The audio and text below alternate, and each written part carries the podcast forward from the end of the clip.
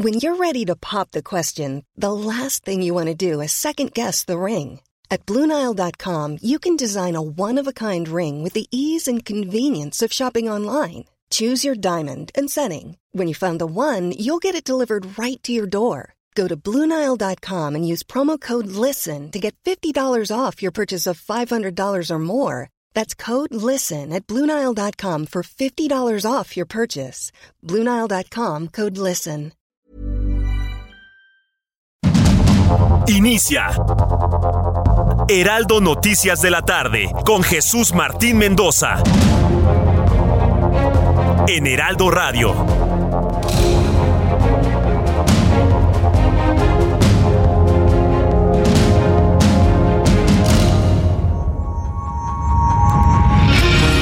Son las 6 de la tarde en punto, hora del centro de la República Mexicana. Bienvenidos, muy buenas tardes. Iniciamos nuestro programa de noticias, El Heraldo Radio, a esta hora como siempre, 6 de la tarde en punto, hora del centro del país, en este miércoles 15 de junio de 2022.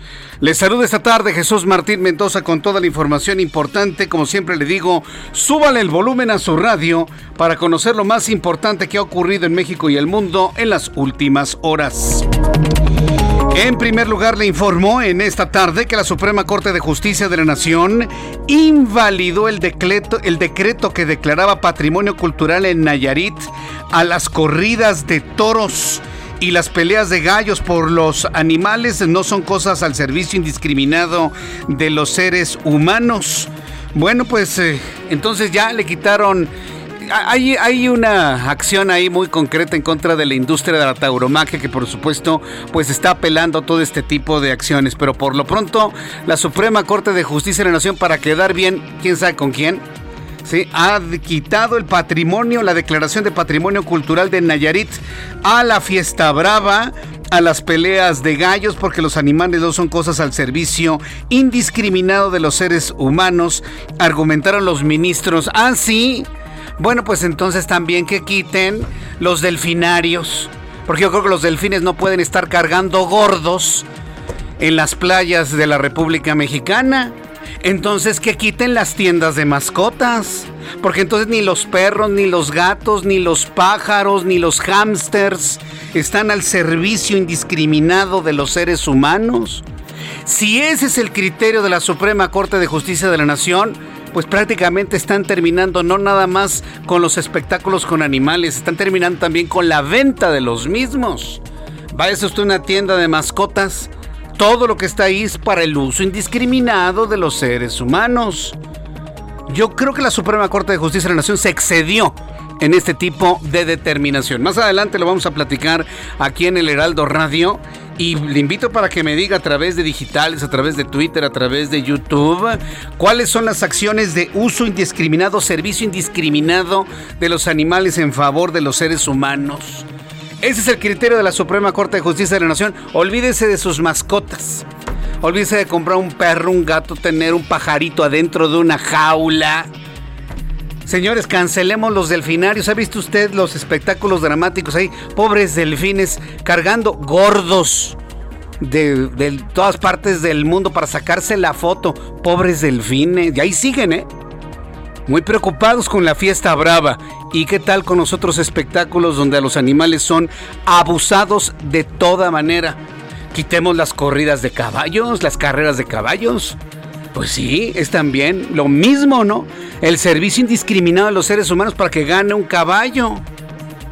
Pero no se toma en cuenta todos los cuidados que se les dan a los caballos y a esos animales. No, no, es todo un tema, ¿eh? Y yo creo que hoy sí se le pasó la mano a la Suprema Corte de Justicia de la Nación porque prácticamente está prohibiendo, bajo este criterio, todo tipo de contacto de los seres humanos con los animales. Mientras tanto, los migrantes varados en Monterrey, Nuevo León, protestan en el Palacio de Gobierno en el centro de la ciudad para exigir el libre tránsito en su camino hacia los Estados Unidos. Conflictos con los migrantes, te tendré detalles más adelante en el Heraldo Radio. Un juez federal admitió a trámite un amparo que impugna el decreto del presidente de la República, a través del cual se prohíbe la comercialización de vapeadores y cigarrillos electrónicos en el país. Es decir, esta prohibición que se determinó bajo decreto desde el gobierno federal ha sido impugnada Y un juez federal admitió a trámite un amparo para que las empresas que venden papeadores lo puedan seguir haciendo con toda normalidad. Cinco hombres fueron detenidos por la Fiscalía General de Puebla por su presunta responsabilidad en el linchamiento del abogado y exasesor de la Cámara de Diputados Daniel Picasso, el joven de 31 años que lo quemaron los poblanos, bueno, los de Huejotzingo, Puebla, quien fue asesinado, sí, asesinado. Eh, con premeditación, alevosía y ventaja el pasado 10 de junio en el municipio de Huauchinango, en Puebla. Trabajadores del Sindicato Nacional de Trabajadores Mineros Metalúrgicos Siderúrgicos de la, de la acerera multinacional ArcelorMittal, ubicada en Michoacán, iniciaron una huelga por violaciones al contrato colectivo de trabajo y la falta de acuerdos en el reparto de utilidades a sus trabajadores. También le informo que la Comisión Nacional del Agua informó que la tormenta tropical Blas se intensificó convirtiéndose en un huracán categoría 1, ocasionando lluvias torrenciales en la costa de Guerrero, Jalisco y Michoacán. Le informo que la Reserva Federal de los Estados Unidos tomó la decisión de aumentar su tasa de interés de referencia en 75 puntos base, tal y como lo dijo ayer Juan Musi aquí en el Heraldo Radio. La Reserva Federal efectivamente aumentó la tasa de referencia en 75 puntos base para ubicarla entre 1.5 y 1.75% y es el alza más importante que se conoce de esto desde 1994. Informo que este miércoles en la Ciudad de México, durante las primeras tres y media horas del operativo para revisar el servicio de microbuses, 30 unidades fueron suspendidas y enviadas al corralón. El gobierno ha estado muy atento de este procedimiento para que no se suba la tarifa a niveles que no se pueden tolerar. Y este miércoles en la Ciudad de México, bueno, pues le tendré todos los detalles con nuestros compañeros reporteros de lo que ha sido el primer día de aumento en las tarifas del transporte público concesionado. Le informo que asesores externos de la Administración de Alimentos y Medicamentos de los Estados Unidos, la FDA, dieron hoy su visto bueno a las vacunas de Moderna y de Pfizer contra COVID-19 y en los niños menores de 5 años. Vamos con nuestros compañeros reporteros urbanos, periodistas especializados en información de ciudad. Javier Ruiz, con información esta hora de la tarde. Llueve en la capital del país. Javier, adelante, ¿en dónde te ubicamos?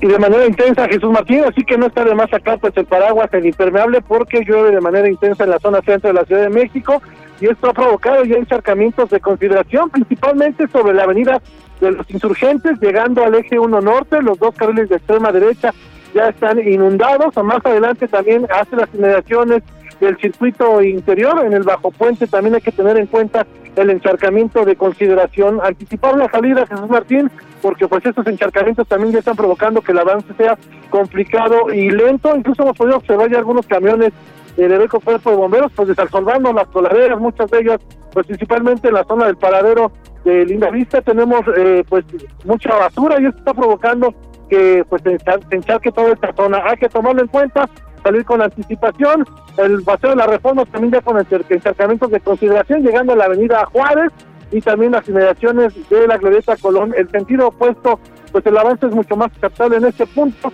En general presenta carga vehicular, sin embargo, pues no está encharcado y esto favorece que la circulación sea constante para quien desee llegar hacia la calzada de Guadalupe o bien para continuar hacia la zona del circuito bicentenario. De momento, Jesús Martín, es el reporte que tenemos. Muchas gracias por esta información, Javier Ruiz. Estamos atentos, hasta luego, buenas tardes. Hasta luego, que te vaya muy bien, muy buenas tardes, nuestro compañero reportero Gerardo Galicia, gusto en saludarte. ¿En dónde te ubicamos, Gerardo? El gusto es nuestro, Jesús Martín, excelente tarde y justo saliendo de la zona centro de la capital hacia el sur eh, del Valle de México, tenemos información para nuestros amigos que van a utilizar la calzada San Antonio Abad. Está incrementando la afluencia de autos sobre esta importante arteria y ya hemos encontrado algunos retrasos a la circulación. Y el punto más complicado es el que se ubica a las afueras de la estación del metro Chabacano. Habrá que tomarlo con mucha paciencia. También la incorporación hacia el viaducto Río Piedad. Eh, en este punto también tenemos asentamiento debido a la intensa lluvia que cayó hace algunos minutos. Y finalizamos el reporte Jesús Martín con información de lo ocurrido en el eje 7 sur eh, por la tarde. Eh, una persona, el conductor de un taxi del aeropuerto, fue baleado en pleno eje 7 sur poco antes de llegar a la avenida de los insurgentes. A pesar de que rápidamente llegaron elementos policíacos, no se logró la captura de este sujeto que armado logró escapar con las pertenencias del conductor. Y lo único que se sabe de la persona que eh, manejaba este taxi del aeropuerto es que tiene aproximadamente 40 años, el impacto de arma de fuego lo recibe a la altura del pecho y en estos momentos está luchando por su vida en un hospital al que fue trasladado por parte de personal de la alcaldía Benito Juárez. Fue una ambulancia de protección civil de la alcaldía el que realiza el traslado de este taxista. Y por lo pronto, Jesús Martín, el reporte. ¡Qué barbaridad! vamos a estar muy atentos de ello. Gerardo, muchísimas gracias por la información. Con todo gusto, seguimos muy atentos. Seguimos muy atentos. Vamos con tu compañero Daniel Magaña, con más información en el Valle de México para iniciar nuestro programa. Adelante, Daniel. ¿Qué tal, Jesús Martín? Bueno, pues ahora información vehicular. Quien se incorpora de este bajo puente que conecta la zona de Mezcoaca hacia el eje 8 sur, el tramo de José María Rico, pues con carga vehicular va a esta hora muchas personas pues que abandonan pues, la zona de la calle de Amores, en general la colonia del Valle, se incorporan hacia este eje vial pues encontrarán carga vehicular principalmente para cruzar la zona de división del norte. Se ha vuelto pues muy problemático este pues crucero para incorporarse hacia la zona de división del norte en dirección hacia la, zona de la alberca olímpica o bien para continuar un poco más adelante hacia la zona de Tlalpan, las personas que se incorporan a través de este medio hacia la zona del eje central, bueno, en este tramo el avance es constante, tarde nublada, pero pues solamente caen algunas gotas de lluvia en la zona sur de la ciudad. El reporte Buenas tardes. Muchas gracias por la información, Daniel Magaña. Continuamos atentos. Continuamos atentos con toda la información. El reloj marca las 6 de la tarde con 11 minutos. Amiga, el pelo ya te llega hasta la cintura. Y lo que llega para el pelo es 3x2 en tintes, fijadores, modeladores y afeitado. Y lleva el segundo al 50% de descuento en toda la línea Head Shoulders, Pantene y Anne Rothschild. Con Julio, lo regalado te llega. Solo en Soriana. A junio 16. Aplica restricciones. Cuando son las 6 de la tarde con 12 minutos, le voy dando la hora para que llegue con bien a su lugar y a tiempo, por supuesto. Y si no llega a tiempo, bueno, se trata de que llegue con bien, por supuesto. Vamos a revisar lo que sucedía un día como hoy, 15 de junio. Estamos a la mitad del mes de junio, ¿puede usted creerlo? Hoy es 15 de junio de 2022. ¿Qué sucedía un día como hoy en México, el mundo y la historia? Abraham Arriola. Amigos, bienvenidos. Esto es un día como hoy en la historia. Quincenita, 15, 15 de junio, 1300. En España se funda la Villa de Bilbao. 1836, Arkansas se convierte en el nuevo estado de Estados Unidos. 1867, en Yucatán, el general Manuel Cepeda Peraza recupera para los republicanos juaristas la ciudad de Mérida, Yucatán, que había sido ocupada por los imperialistas durante la intervención francesa en México. 1982. Durante la celebración de la Copa Mundial de Fútbol, tiene lugar la derrota más grande o una de las más grandes de la historia de estos juegos hasta la fecha, porque El Salvador perdió ante Hungría con un 10 a 1. 1985 se funda en Japón el estudio Ghibli. Además, hoy es el Día Mundial de Toma de Conciencia de Abuso y Maltrato en la Vejez. Amigos, esto fue un día como hoy en la historia. Muchas gracias. Muchas gracias, Abraham. Muchas gracias, Abraham Arreola, por las efemérides del día de hoy. Y bueno, pues saludamos a quienes cumplen años, festejan su santo en este día. Vamos a revisar las condiciones meteorológicas para las próximas horas. El Servicio Meteorológico Nacional, que depende de la Comisión Nacional del Agua, nos informa sobre lo que habrá de prevalecer en cuanto al pronóstico del tiempo durante las próximas horas. ¿Seguirá lloviendo? Pues la verdad es que sí va a seguir lloviendo, definitivamente. Eh, y precisamente porque tenemos ya declarado el huracán Blas con un sistema de baja presión con probabilidad de desarrollo ciclónico y un canal de baja presión. Es decir, se podrían juntar dos sistemas. Dice el meteorológico en su más eh, reciente informe que el huracán Blas ocasionará durante esta noche y madrugada lluvias puntuales torrenciales que podrían generar deslaves e inundaciones en Guerrero y Michoacán, así como lluvias intensas en Jalisco y en Colima. Durante esta noche y madrugada, Blas de categoría 1 en la escala Zafir Simpson continuará su desplazamiento paralelo a las costas de Guerrero y Michoacán. Sus bandas nubosas van a ocasionar lluvias puntuales torrenciales en dichas entidades e intensas en Jalisco y en Colima. Observamos también que hay una zona, una zona de baja presión. Eh, nos está informando el meteorológico que hay elevado riesgo de descargas eléctricas que podrían generar incremento en niveles de ríos y arroyos, deslaves e inundaciones en toda la zona que está afectando el huracán Blas. En este momento voy a consultar eh, las imágenes satelitales para que el público que nos está viendo a través de YouTube en el canal Jesús Martín MX pueda ver el tamaño de este sistema nuboso, de este huracán el huracán Blas en la costa del Pacífico mexicano. Si usted me está viendo a través de, de YouTube, canal Jesús Martín MX, canal Jesús Martín MX, estoy presentando la imagen de Blas. El sistema tiene bandas nubosas bastante amplias. No es uno de los huracanes más grandes que ha tocado la República Mexicana. Lo que es un hecho es que el centro del huracán, el ojo del huracán, no entrará a tierra. El desplazamiento es bordeando hacia el noroeste la costa del Pacífico Mexicano. Es decir, lo que está provocando lluvias en Oaxaca, en Guerrero y próximamente en Michoacán y en Jalisco son precisamente las bandas nubosas. El sistema se va desplazando rumbo a la zona turística de Los Cabos hacia Baja California Sur. Y esto ocurrirá en los próximos días. Ahí tenemos a Blas, frente a las costas mexicanas provocando una gran cantidad de lluvia que por supuesto se va a extender hacia el centro del país. Tómelo en cuenta por favor. Con Blas es suficiente para darnos a conocer cómo andarán las condiciones de lluvia en las próximas horas. Acapulco Guerrero.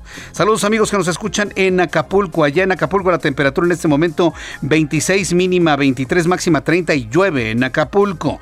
Guadalajara Jalisco mínima 18 máxima 30 27 en este momento. Monterrey Nuevo León mínima 23 máxima 36 35 en este momento momento. Mérida, Yucatán también nublado con 26 grados en este momento, mínima 24, máxima 36. En Houston 27, la mínima máxima 36, 33 en este momento. Hermosillo, Sonora, 42 grados, qué calor completamente soleado en Hermosillo, Sonora. Oaxaca, 21 grados y con mucha lluvia. 16 la mínima máxima 23. Y aquí en la capital de la República Mexicana, el termómetro está en 17 grados. Está haciendo fresco, está lloviendo en buena parte de la ciudad, inclusive tormenta eléctrica en la zona sur del Valle de México. La temperatura mínima estará en 12 y la máxima para mañana 23 grados Celsius.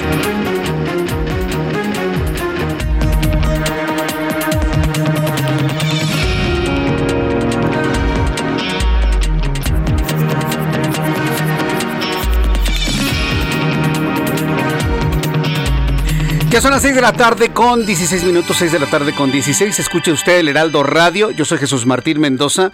Le invito para que me siga a través de Twitter, arroba Jesús Martín MX, arroba Jesús Martín MX. Sígame a través de Twitter, ahí vamos a compartir y compartimos todos los días mucha información. Nuestro programa de radio, nuestro programa de televisión también. En YouTube, en el canal Jesús Martín MX, tenemos su chat en vivo en donde me puede enviar sus comentarios. Bien, pues en un ratito más le voy a informar lo que la Suprema Corte de Justicia de la Nación determinó sobre las corridas de toros en Nayarit. Sí, este, Evidentemente hay algún grupo por ahí que está impulsando todo esto, ¿eh? Seguramente, ¿no? Porque con la resolución de la Suprema Corte de Justicia de la Nación, bueno, pues entonces a cerrar muchos espectáculos o servicios en donde muchos se apoyan en animales. Lo platicaremos en un ratito más. Antes le informo que poco más de la mitad de los comercios de venta de carne de pollo y sus derivados reabrieron sus puertas en el Mercado Central Baltasar R. Leiva, ubicado en la ciudad de Chilpancingo, Guerrero. Ayer le informé que el crimen organizado ante su presencia y los asesinatos que ha cometido a las personas que no les pagan derecho de piso, bueno, pues tuvieron que cerrar sus negocios causando una escasez de este tipo de productos. Como medidas de seguridad, la Policía Estatal estuvo recorriendo los pasillos del mercado custodiando a los locatarios en las pollerías. La carne de ave sufrió un ligero aumento en su precio. Carlos Navarrete, nuestro corresponsal en Chimpalcingo, nos tiene más información. Adelante, Carlos, gusto en saludarte. Buenas tardes. Buenas tardes. Efectivamente, comentarte que eh, tras la llegada de al menos 100 agentes de la Marina Chilpancingo y el reforzamiento de la seguridad por parte del Estado y el municipio, este miércoles reabrió la mayoría de las pollerías ubicadas en el mercado municipal Baltasar R. Leiva Mancilla, que desde el domingo pasado cerraron sus puertas debido al asesinato de al menos ocho personas relacionadas a la venta de pollo. Los establecimientos que se encuentran en el área de carnicería de este centro de abastos, el más importante de la capital, abrieron sus puertas a primera hora en medio de un operativo implementado en el mercado por parte de los tres niveles de gobierno. Ayer por la noche, la alcaldesa Norma Otilia Hernández Martínez realizó un recorrido dentro de las instalaciones del mercado, acompañada de representantes de la Secretaría de la Defensa Nacional para supervisar estos operativos. La EDIT informó que ha tenido reuniones con los expendedores de pollo para restablecer la, la venta de manera general bajo medidas de seguridad, higiene, libertad de compra y precios justos. Comentarte que el lunes de la semana pasada fue asesinado a balazos un distribuidor de pollos dentro del mercado y dos días después un repartidor también fue ejecutado. Apenas el sábado otras seis personas fueron asesinadas, una niña de 12 años entre las víctimas, quienes laboraban en una granja de pollos que fue atacada a balazos por civiles armados. Tras estos hechos, a partir del domingo, las pollerías del mercado dejaron de operar, lo que provocó escasez del producto. El poco pollo que se vendía en la ciudad provenía de los municipios de Tixla o Chilapa, por lo cual los precios se dispararon. Sin embargo, reiterar, hoy por la mañana la mayoría de estas pollerías han vuelto a abrir sus puertas. Hasta aquí mi reporte. Buenas tardes. Muchas gracias por esta información. Muchas gracias por lo que nos has informado, Carlos Navarrete. A ver si no regresan los, eh, los, los malosos, ¿no? Como les decían en el pasado. ¿Qué garantía que esto no se vuelva a repetir, Carlos? Eh, pues a diferencia de la semana pasada, esto se ve muy eh, grande el operativo, no solamente en el mercado, sino en toda la ciudad de Chilpancingo. Pero como bien dices, la ciudadanía aún no tiene certeza respecto a si la presencia de las fuerzas policíacas pudiera frenar la violencia, ya se verá en el transcurso de esta semana si los hechos delictivos se frenan en la capital. Correcto, muchas gracias por esta información, Carlos. Buenas tardes. Hasta luego, muy buenas tardes. Seis de la tarde con 20 minutos, hora del centro de la República Mexicana. La Fiscalía General del Estado de Puebla hablando de toda la información que se ha generado en Puebla luego del linchamiento de este chavo de 31 años. A mí me sigue todavía generando un, gran eh, malestar esta noticia. Sí, porque, a ver, ¿cuántas personas existen en este momento que me estén escuchando que por alguna razón o se han perdido en alguna población o simplemente les gusta pueblear? A ver, vamos a conocer este pueblito, ¿no? Vamos al centro, vamos a conocer su catedral Basta con que alguien no los conozca en estos pueblos, que una señora grite roba chico y ya lo mataron, ¿eh? Ya lo mataron, por lo menos. Esto no es la primera vez que sucede en Puebla. Nos lo comentaba nuestra corresponsal precisamente ayer. El asunto ha sido muy, muy comentado, muy lamentable, muy vergonzoso, la verdad. La Fiscalía General del Estado en Puebla informó que cinco sujetos fueron detenidos y puestos bajo custodia en el Ministerio Público tras ser identificados como los responsables de la muerte de Daniel Picasso, ex asesor de la Cámara de Diputados, quien perdió la vida luego de ser golpeado y quemado por habitantes del municipio de Huauchinango. Vamos a entrar en comunicación un poco más adelante con Jesús Lemus, que es nuestro corresponsal en Puebla. Él ha llevado todo el seguimiento de, lo que ha sido este lamentable caso.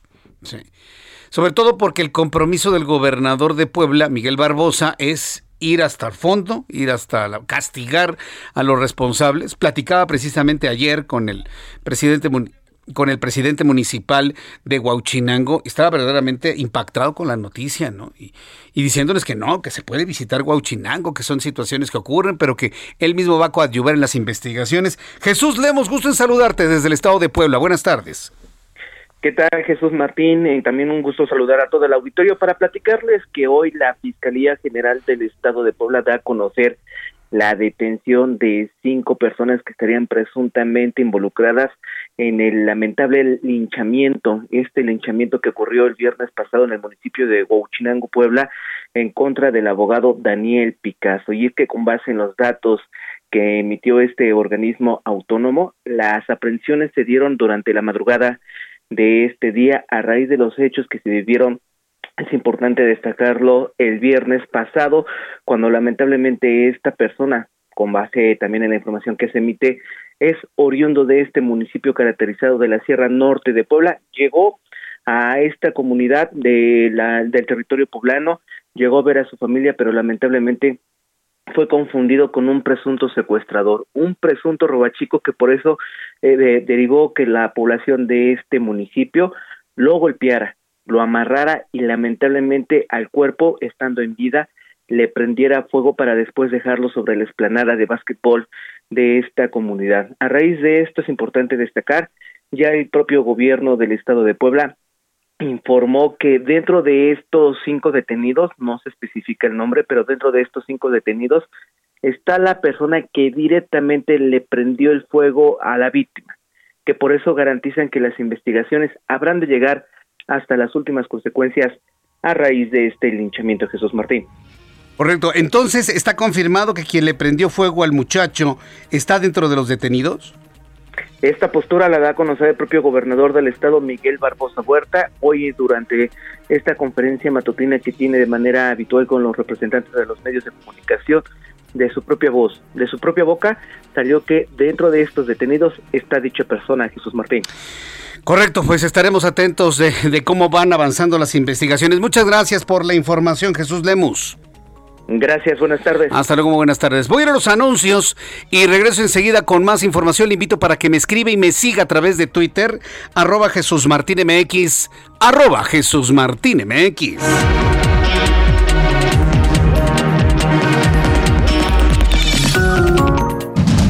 Escucha las noticias de la tarde con Jesús Martín Mendoza. Regresamos. Continúa Heraldo Noticias de la tarde con Jesús Martín Mendoza.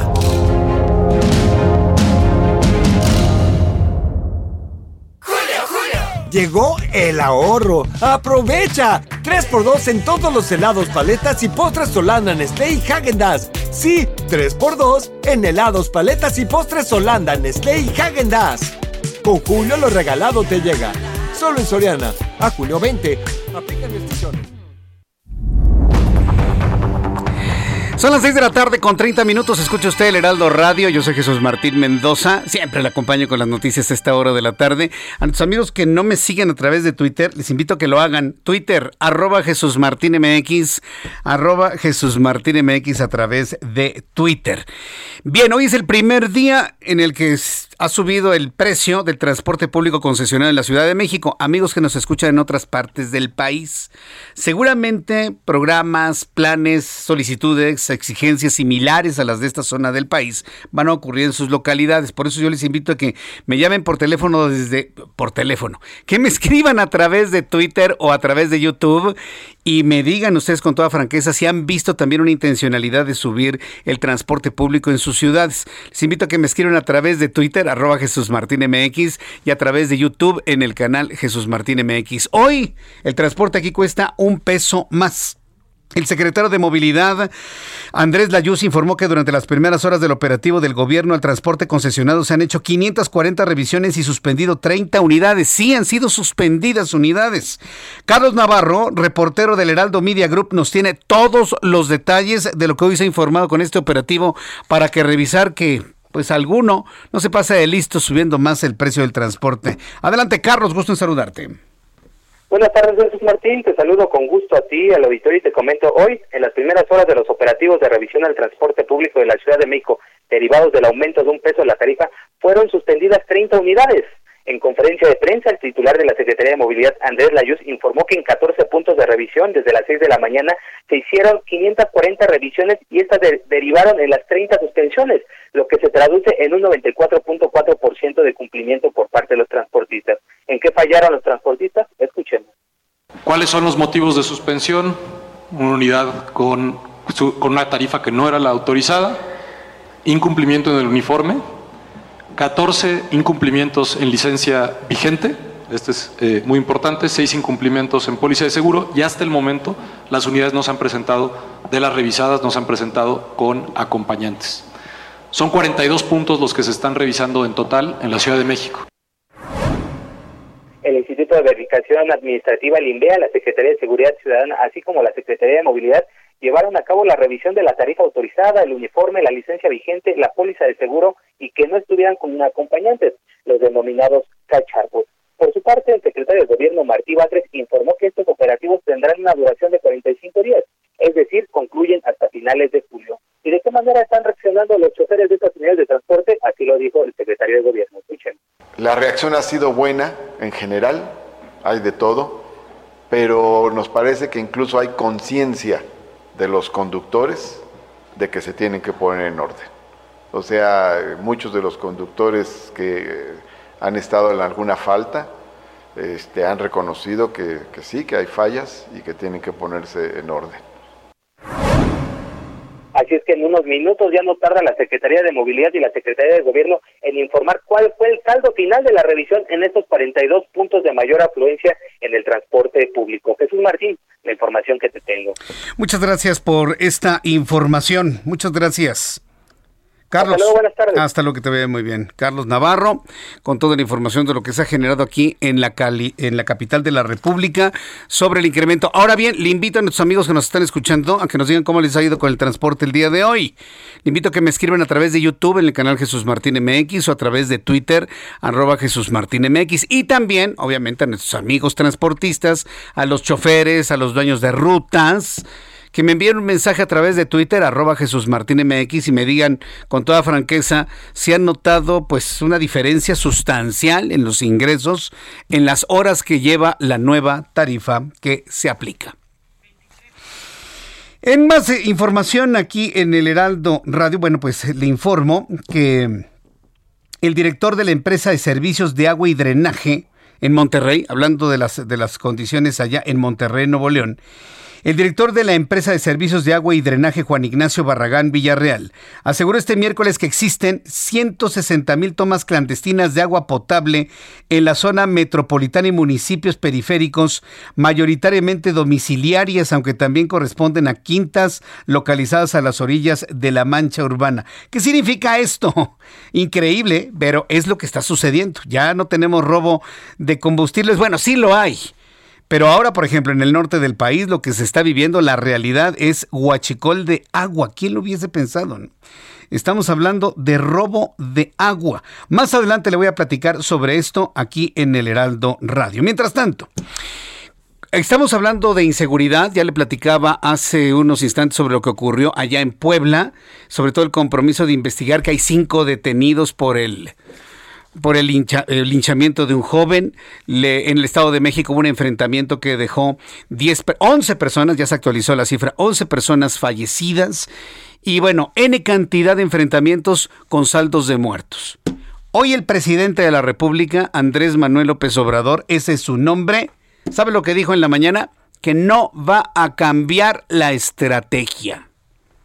Esa estrategia de abrazos y no balazos, dice que no la va a cambiar. Acuérdese, mire, cuando la presión mediática le dice al presidente, haz algo, él dice, pues no, y lo que estoy haciendo lo hago más.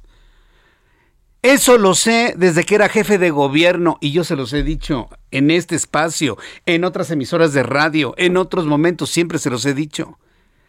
El señor Andrés Manuel López Obrador, así es, así funciona.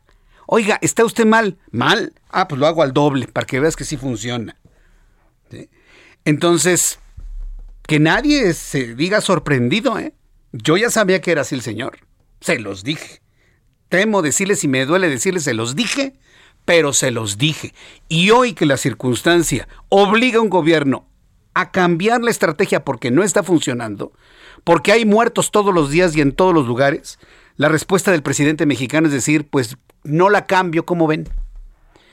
No voy a cambiar ningún tipo de estrategia.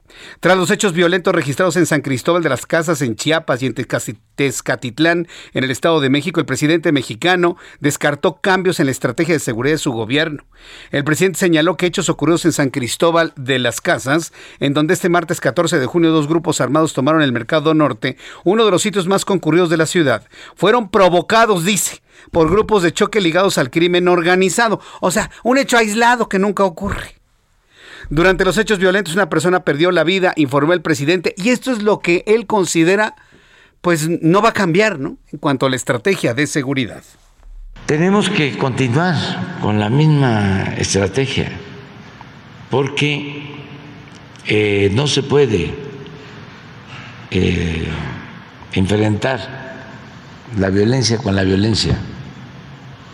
Esto es polémico lo más importante de todo es atender las causas, procurar que tengamos, que tengamos una sociedad mejor, que los jóvenes sean atendidos, que no se les margine, que tengan derecho al trabajo, que tengan derecho a la educación, que se combata la pobreza, que se evite la desintegración de las familias, que eh, se fortalezcan los valores que existen en las familias, en los pueblos, valores culturales, morales, espirituales, que eh, no se continúe impulsando un estilo de vida materialista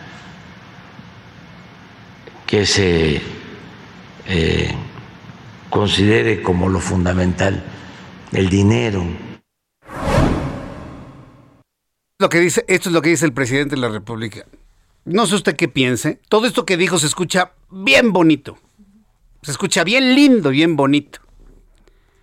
Lo que no entiende el presidente de la República, y lo tengo que decir en esos términos, porque es un ser humano, ¿eh? no, es un Dios con D minúscula y no es un hombre infalible. Lo que no entiende Andrés Manuel López Obrador es que cuando una persona, un ser humano, sea mexicano o de cualquier parte del mundo, se corrompe, cuando un individuo prueba, o, individuo femenino, prueba las mieles del dinero mal habido, del dinero fácil, yo reto al presidente que le diga a uno de esos malandros que se llevan cientos de miles de pesos por secuestrar a alguien, por asesinar a alguien, que se metan a una escuela.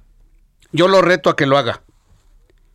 Y que se vayan a trabajar por cinco mil pesos al mes. A cambio de abrazos de su abuelita, de su tía, de su mamá. Yo lo reto al presidente para que lo haga y me demuestre que sí se puede hacer. Los seres humanos se corrompen y cuando prueban las mieles de lo indebido, difícilmente cambian. Por lo tanto, se les tiene que, de alguna manera, pues juzgar, procesar y rehabilitar. Se les tiene que rehabilitar, pero ¿qué son hoy las cárceles? Universidades del crimen. O sea, el problema es complejísimo, complejísimo. Y la forma más fácil de sacarle la vuelta a las cosas es decir esto. No hay que ser materialistas, hay que ser espirituales y confórmense con lo que tienen. Pues no. Yo le invito a los chavos a que no sean unos conformistas, a que luchen, a que trabajen, a que crezcan, a que tengan dinero, a que tengan lo que buscan, a que progresen profesionalmente. Claro, ese es, ese es el llamado finalmente, a cumplir los sueños. Y los que se han corrompido, pues sí, lamentablemente tiene que caer la justicia sobre de ellos. Y para finalizar esta reflexión, dice el presidente que la violencia no se termina con violencia. Si el presidente considera que ejercer autoridad es violencia, entonces estamos perdidos. No hay, no hay por dónde hacerle. Una persona que entiende que el aplicar la ley y el aplicar la justicia es violencia, entonces estamos perdidos. Aplicar la ley y aplicar la justicia no es violencia, es justicia, es seguridad para las personas porque lamentablemente los seres humanos se corrompen, presidente. Tristemente, lamentablemente, y yo entiendo que ustedes llegaron aquí para corregir todo lo que se hizo mal en el pasado. Eso es lo que yo entendía. Bueno, en otros asuntos, 6 de la tarde con 42 minutos hora del centro de la República Mexicana. Ya le hablaba del guachicol de agua. 160 mil tomas clandestinas de agua en plena emergencia por sequía extrema en el norte del país. El director de las empresas de servicios de agua, ya la adelantaba Juan Ignacio Barragán, aseguró que este miércoles existen 160 mil tomas clandestinas de agua potable. La sequía está como nunca en el norte del país. Se hizo este balance sobre las medidas que se han tomado, qué es lo que vamos a hacer tanto en el norte y en consecuencia en otras partes de la República Mexicana.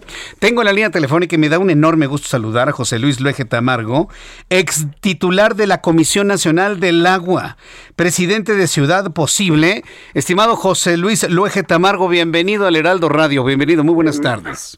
Muchas gracias Jesús Martín por tu invitación y a todo tu equipo. ¿eh? Muy buenas tardes. Gracias, muy buenas tardes. José Luis, pues tú profundo conocedor de, de, los asuntos del agua y de las ciudades posibles hacia el futuro.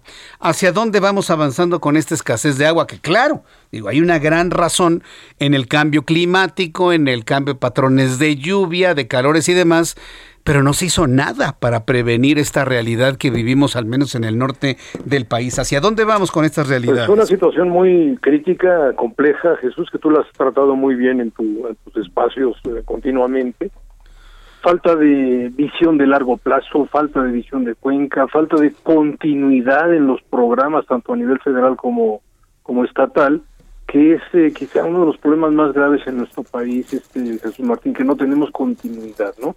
No me gusta hablar de la parte que me tocó a mí como director de la Comisión Nacional del Agua hace ya 10 años que salí de, de la dirección de la Conagua, pero se logró desde el inicio, en el 2007, construir una hoja de ruta, Jesús, una agenda del agua 2030, muy orientada en los objetivos de desarrollo sostenible del milenio de la Agenda 2030 de Naciones Unidas, que en uno de los objetivos eh, centrales es el garantizar el abastecimiento de agua y el saneamiento de las aguas residuales. Bueno, aquí lo que se requiere pues es una continuidad en, en esta hoja de ruta, Jesús, que no lo seguimos en México. Eh, cambió el gobierno federal, me tocó entregar al, a quien me sucedió en el cargo la agenda del agua diciendo esto es una herramienta, no es una herramienta partidista ni ideológica, es simplemente una herramienta que te va a servir para dar continuidad a las muchas necesidades, ¿no? En ese sexenio, yo lo he dicho, y estoy sorprendido de, de la noticia que acabas de, de, darnos en tu espacio, de 162 mil tomas clandestinas, me quedé francamente helado. En nuestra administración, Agua y Drenaje de Monterrey, Jesús, se mantuvo como el organismo operador de agua número uno del país, con las más altas eficiencias, tanto en, en cuanto al abastecimiento de agua, la emisión de boletas, la cobranza de boletas, lo que se llama eficiencia, digamos, administrativa, como la eficiencia física, que es precisamente la no pérdida de líquido, es decir, que no haya tomas clandestinas, que no haya pérdidas por fugas y por fractura de tuberías, etcétera. Y veo muy lamentablemente que en el periodo, que ya son 10 años, se ha deteriorado este organismo tan importante en el país. Y bueno, pues la solución ahorita es una emergencia. Ahorita lo que yo he recomendado con amigos que hay por allá, pues es, eh, tienen que reactivar los pozos profundos.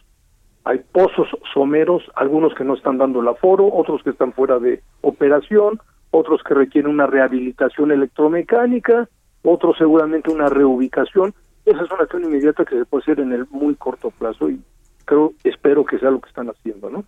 El tema que mencionaste de tomas clandestinas es, es detectable, es decir, hay mecanismos y tecnologías y en un organismo como lo operó, como lo operaron en el pasado, creo que con relativa facilidad pueden alcanzar nuevamente una alta eficiencia física, ¿no?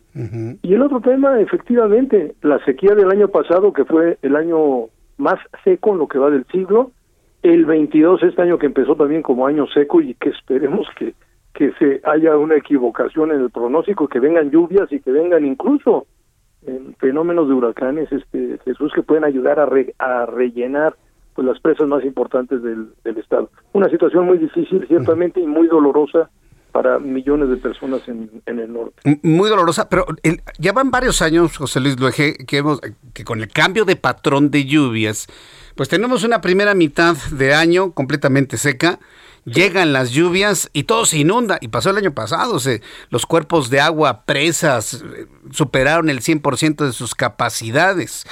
Eh, de, qué manera podemos adecuarnos, eh, adaptarnos a esta, a esta nueva realidad? Porque luego al ratito, allá por el mes de julio o agosto, vamos a estar informando de inundaciones, de presas que se desbordan y este tipo de fenómenos, José Luis. Pues con una mejor administración del recurso, Jesús.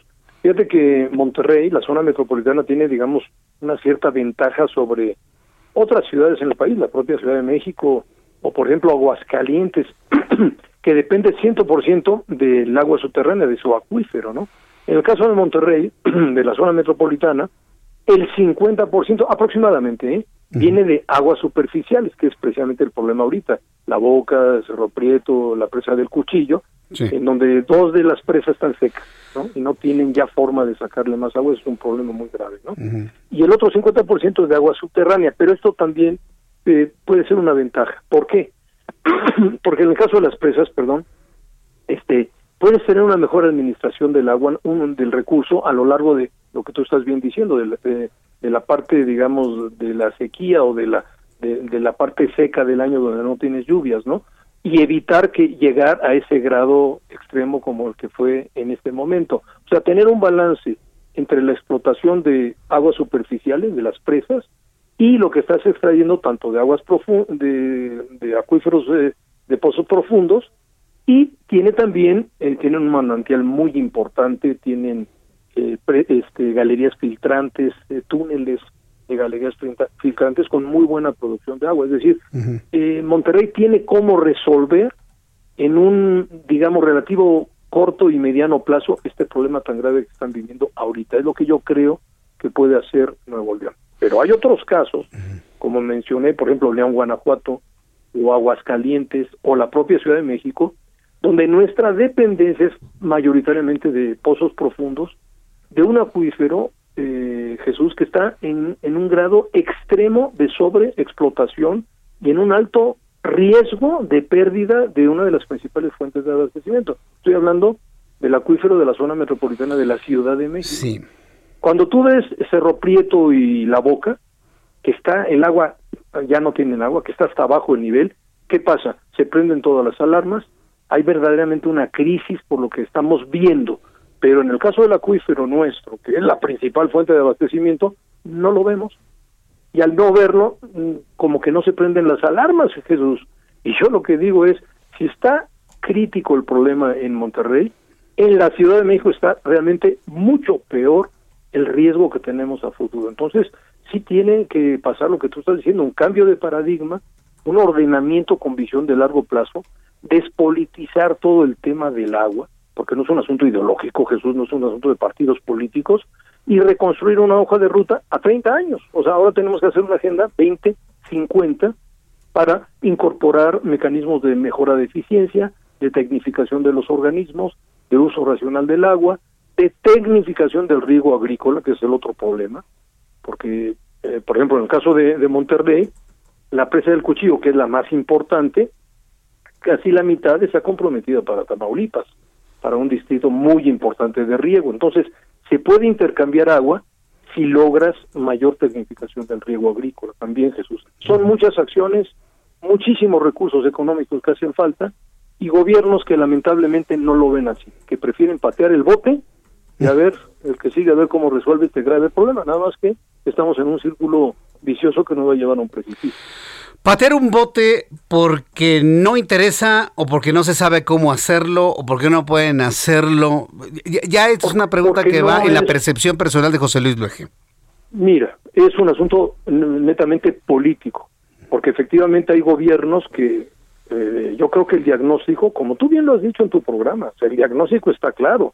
El problema de la Ciudad de México es una sobre sobreexplotación de los principales acuíferos que nos pone en un riesgo inminente en un relativo corto plazo de pérdida de la principal fuente de abastecimiento. Lo sabe el jefe de gobierno, la jefa actual, lo sabe el anterior, lo sabía eh, López Obrador, lo sabía Cuauhtémoc Cárdenas.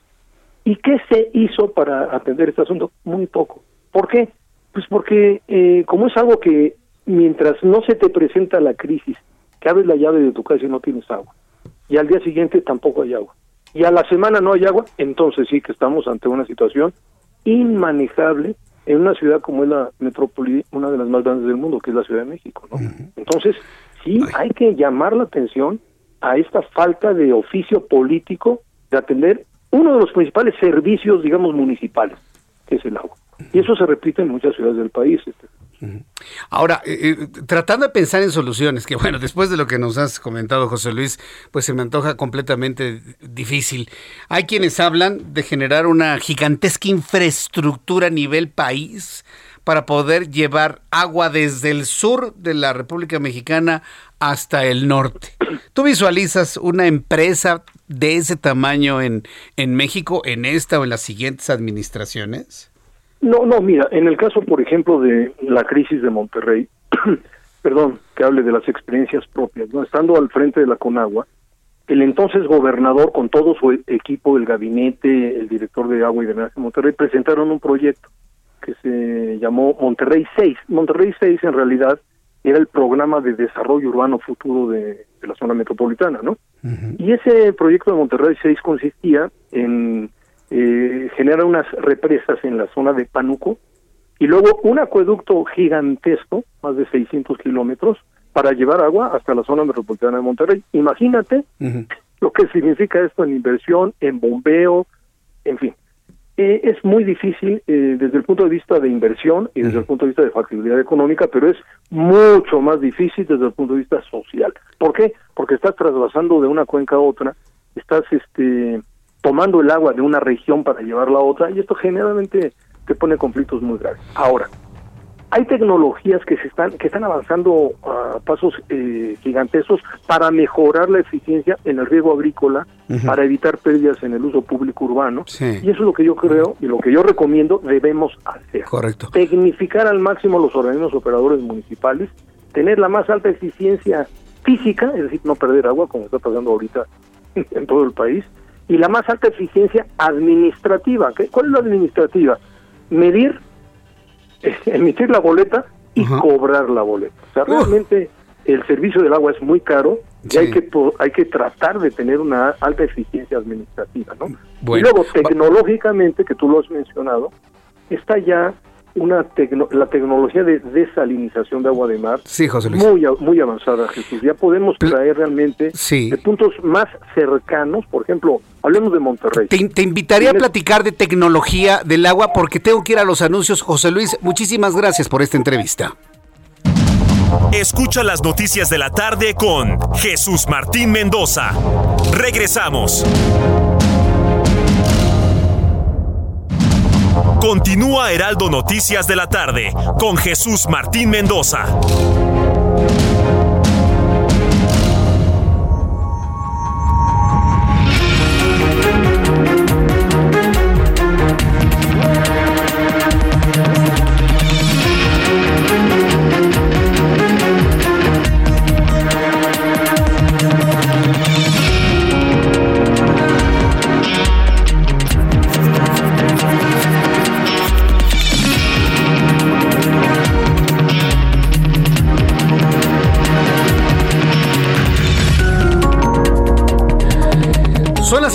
Hora del centro de la República Mexicana, le presento un resumen con las noticias más importantes en el Heraldo Radio. En primer lugar, le informo que la Suprema Corte de Justicia de la Nación, asunto que habremos de ampliar en unos minutos más aquí en nuestro programa de noticias, invalidó el decreto que declaraba patrimonio cultural en Nayarit a las corridas de toros y las peleas de gallo porque gallos, porque los animales, dice, esa es la justificación de la Suprema Corte de Justicia de la Nación, no son cosas al servicio indiscriminado de los seres humanos, argumentaron los ministros. Le repito el argumento, los animales no son cosas al servicio indiscriminado de los seres humanos. Le invito para que usted piense en qué momento, bueno, todos los momentos que seguramente usted conoce, los animales han sido considerados cosas al servicio indiscriminado de los seres humanos. Piense los que usted guste y mande. ¿Y vamos a cancelarlos? Pues sí.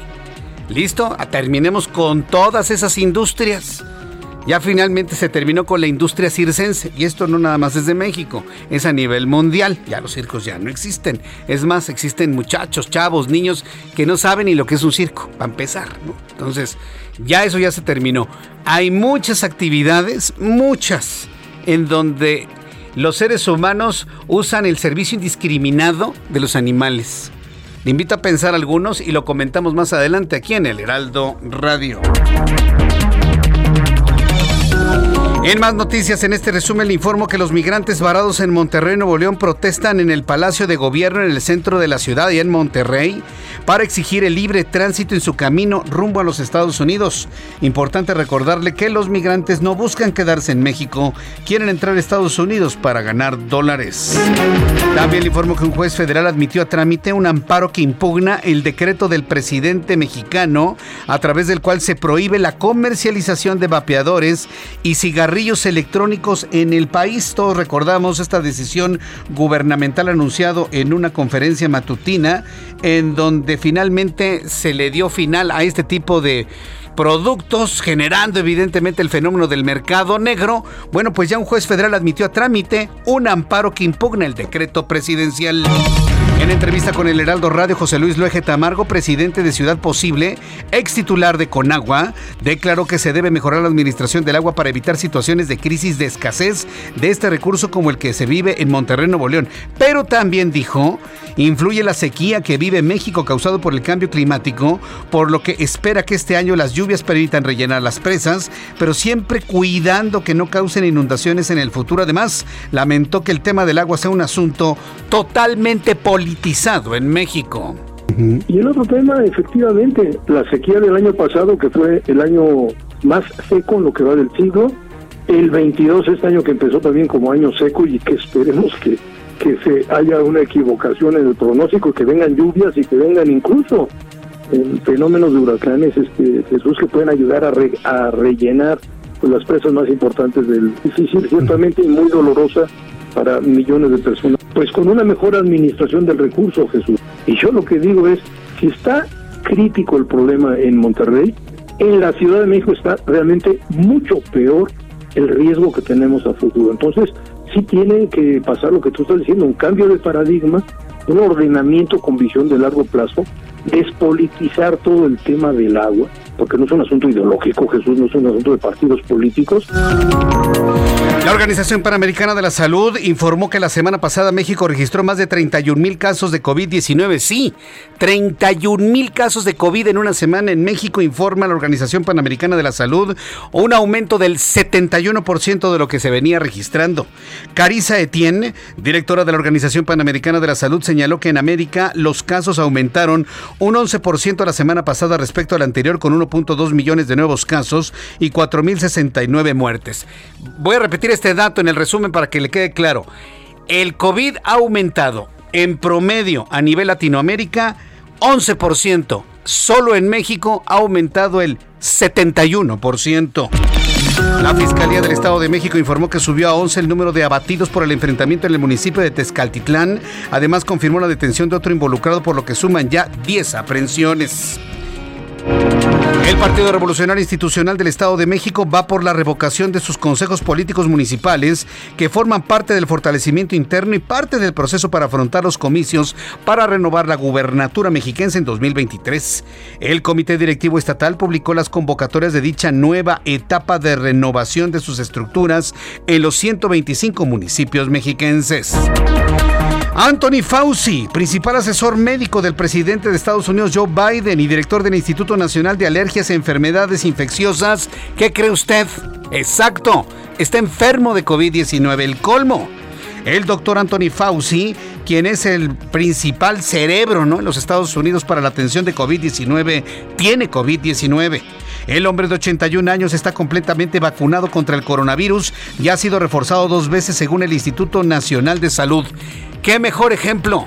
Para decirle a usted que está vacunado y que por eso dice, ah, yo hago lo que quiera, yo ya no uso cubrebocas, al fin estoy vacunado. No, señor, se equivoca.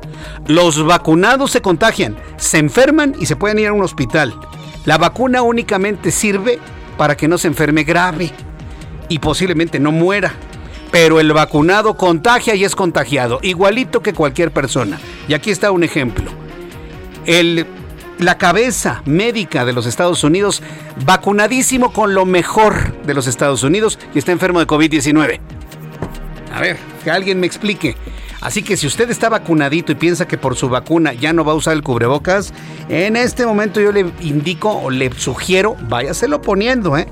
váyaselo poniendo porque ya la Organización Panamericana de la Salud habló de un 71% de incremento de casos de COVID-19. El gobierno de los Estados Unidos pidió este miércoles al gobierno de China que deje de apoyar la invasión de Rusia a Ucrania y evitar así colocarse del lado equivocado de la historia. Esto tras difundirse que Xi Jinping, el presidente de China y su homólogo ruso Vladimir Putin mantuvieron una conversación telefónica. La Comisión Nacional Bancaria y de Valores impuso una multa de 6.287.000 pesos a la institución financiera BBVA por incumplir normas de seguridad relacionadas con controles contra el lavado de dinero. La compañía Microsoft anunció que el navegador web Internet Explorer dejará de tener soporte por lo que finalizará su servicio de manera permanente tras 27 años de servicio ininterrumpidos. El Explorer Internet de Microsoft Debutó como navegador en las computadoras de escritorio de la mano de Windows en 1997. Así que ya, adiós, se acabó. Ya no habrá más Internet Explorer de Microsoft. 27 años de historia y finalmente dice adiós. Una nueva investigación publicada en Animal Cognition señala que los perros regulan su comportamiento de manera similar a los humanos, más concretamente a los niños pequeños. El estudio identificó seis marcadores clave de la función ejecutiva en perros, muchos de los cuales se superponen a las estructuras asociadas con la cognición humana, incluida la capacidad de seguir instrucciones, controlar impulsos físicos, utilizar la memoria de trabajo.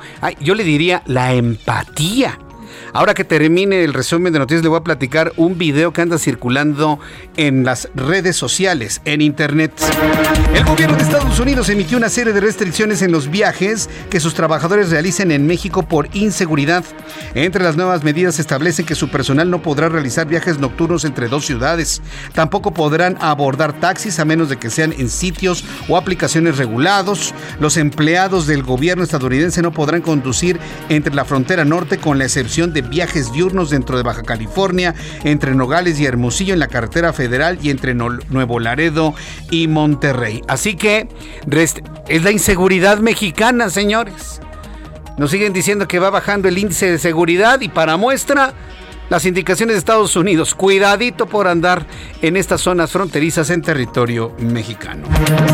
Son las noticias en resumen. Le invito para que siga con nosotros. Le saluda Jesús Martín Mendoza.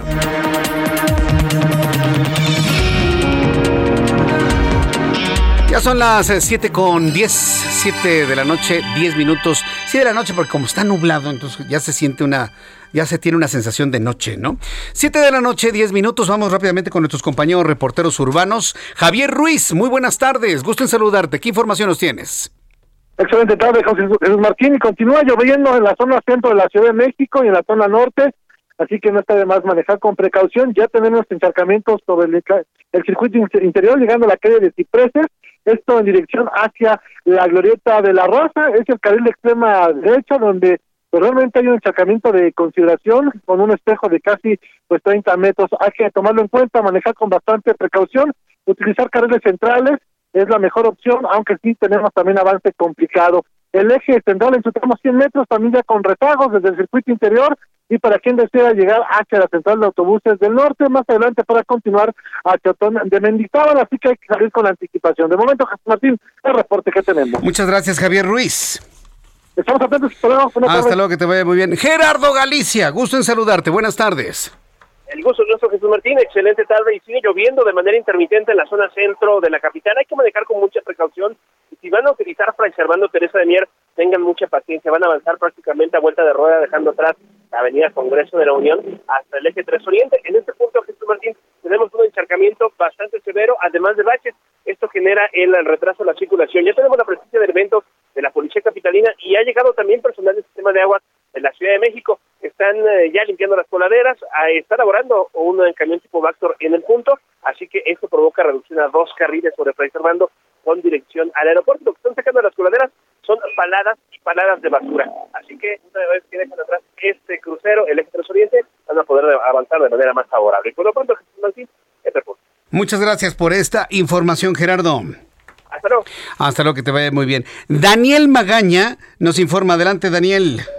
Así es, Jesús Martín, y bueno, pues ya también se ha generalizado esta lluvia en la zona sur de la ciudad, así que manejar con precaución en caso de que utilice pues la avenida División del Norte para desplazarse pues de la zona de la calle de Jicotenca, esta calle pues que sale prácticamente del primer cuadro de Coyoacán, de la alcaldía de Coyoacán para incorporarse hacia la zona de División del Norte, bueno, pues ya con carga vehicular para avanzar también sobre División del Norte en dirección hacia la colonia Reloj, pues unos dos o tres cambios en la luz del semáforo habrá de esperar para cruzar la zona de Miguel Ángel de Quevedo y pues ya trasladarse también hacia la zona de Tasqueña. Te reitero, Jesús Martín, bueno, pues ya ha empezado a llover también en toda esta zona, así que pues extremar las precauciones. Te reporte.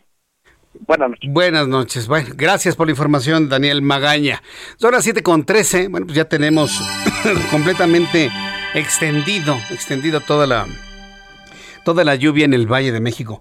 Mire, quiero compartirle esta, este comentario que, que me está enviando eh, el señor Mendoza, ah, mire, esto callo de apellido, pero esto que me está comentando el señor Mendoza, ya lo he escuchado en, en otras personas, lo he leído en otras plataformas, sobre el linchamiento del joven de, Daniel Picasso en Huachinango, Puebla.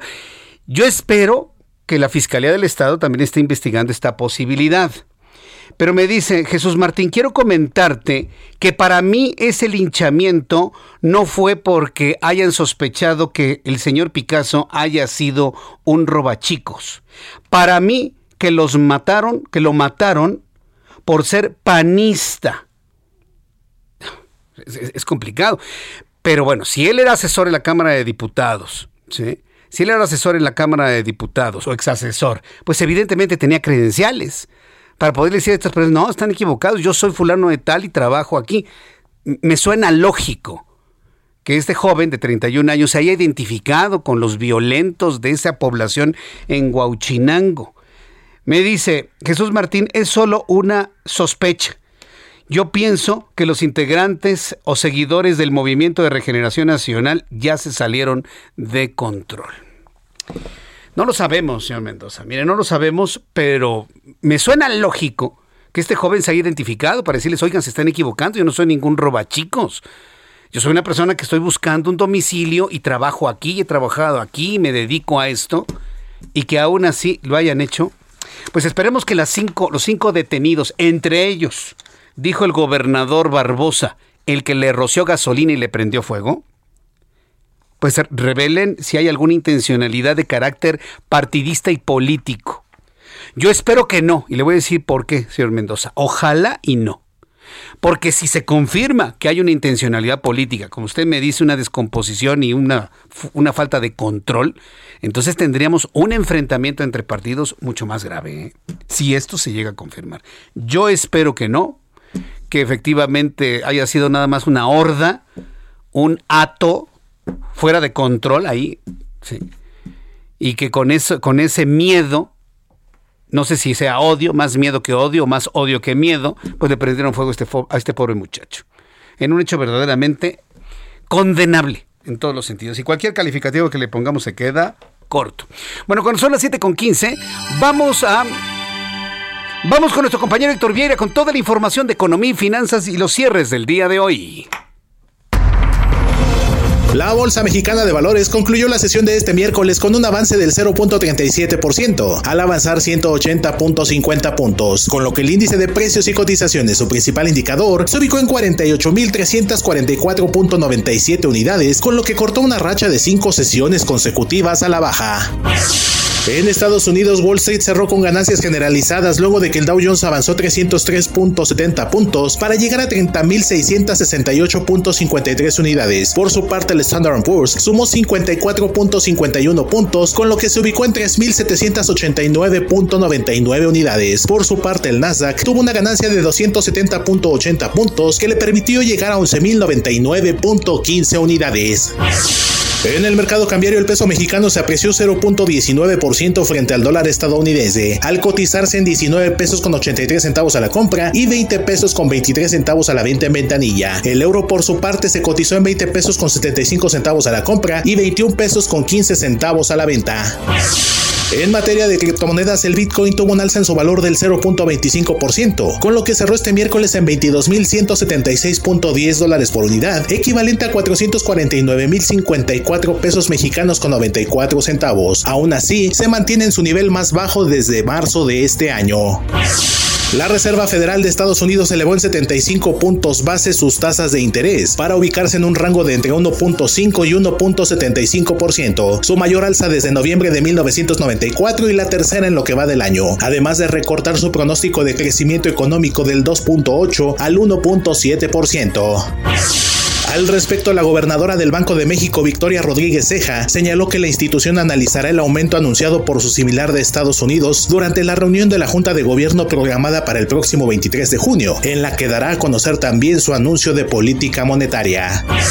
El presidente de la Alianza Nacional de Pequeños Comerciantes, Cuauhtémoc Rivera, reveló que el paquete contra la inflación y la carestía del gobierno federal solo ha podido contener los precios en cuatro de los 24 productos de la canasta básica contemplados en el mismo y que existe riesgo de desabasto de otros insumos como vidrio, cartón o aluminio. El presidente nacional de la Asociación Mexicana de Distribuidores de Automotores, Guillermo Rosales, anunció que entre enero y abril se otorgaron 241.842 financiamientos para la compra de vehículos, lo que representa una caída del 1.4% con respecto al mismo periodo del año pasado, equivalente a 3.316 unidades menos. Informó para las noticias de la tarde Héctor Vieira. Gracias Héctor Vieira por la información de economía y finanzas. Ya son las 7 con 18, las 7 con 18 hora del centro de la República Mexicana. Bien, eh, eh, en unos instantes vamos a tener comunicación y, y vamos a continuar con la información. ¿Con quién, perdón? Ah, bien, vamos a entrar en comunicación con mi compañero Gerardo García, quien es nuestro corresponsal en el Estado de México. Hemos llevado el seguimiento de todo lo que ha estado ocurriendo en el Estado de México luego del enfrentamiento que hubo entre criminales y el, la, la fuerza del Estado. Después del enfrentamiento armado en Tezcatitlán, Estado de México, la Secretaría de la Defensa Nacional pues anunció que la seguridad en la entidad se va a reforzar. ¿Con cuántos elementos? ¿Cuál va a ser la estrategia? Gerardo García, nuestro corresponsal en el Estado de México, nos informa. Adelante, Gerardo. Muy buenas tardes, Jesús Martín. Te saludo a ti al auditorio. Otros 140 elementos de la Secretaría de la Defensa Nacional Sedena y de la Guardia Nacional arribaron al Estado de México para sumarse en la detención de integrantes de la delincuencia organizada, esto a 24 horas del enfrentamiento en Texcaltitlán, allá en la zona sur, donde fueron abatidos 11 presuntos delincuentes y otros 10 fueron detenidos. Los uniformados eh, forman parte de las fuerzas de la tarea regional de la región militar, quienes serán acompañados por 20 agentes de la Fiscalía General de Justicia mexiquense y otros 80 policías de la Secretaría de Seguridad.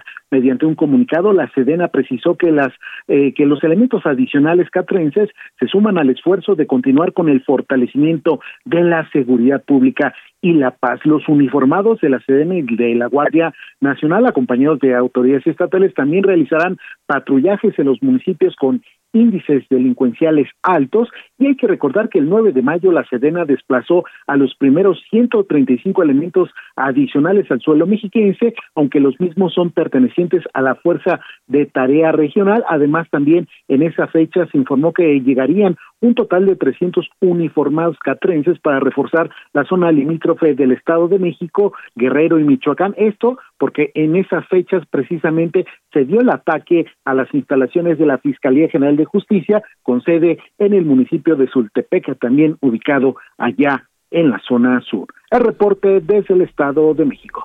Muchas gracias por esta información.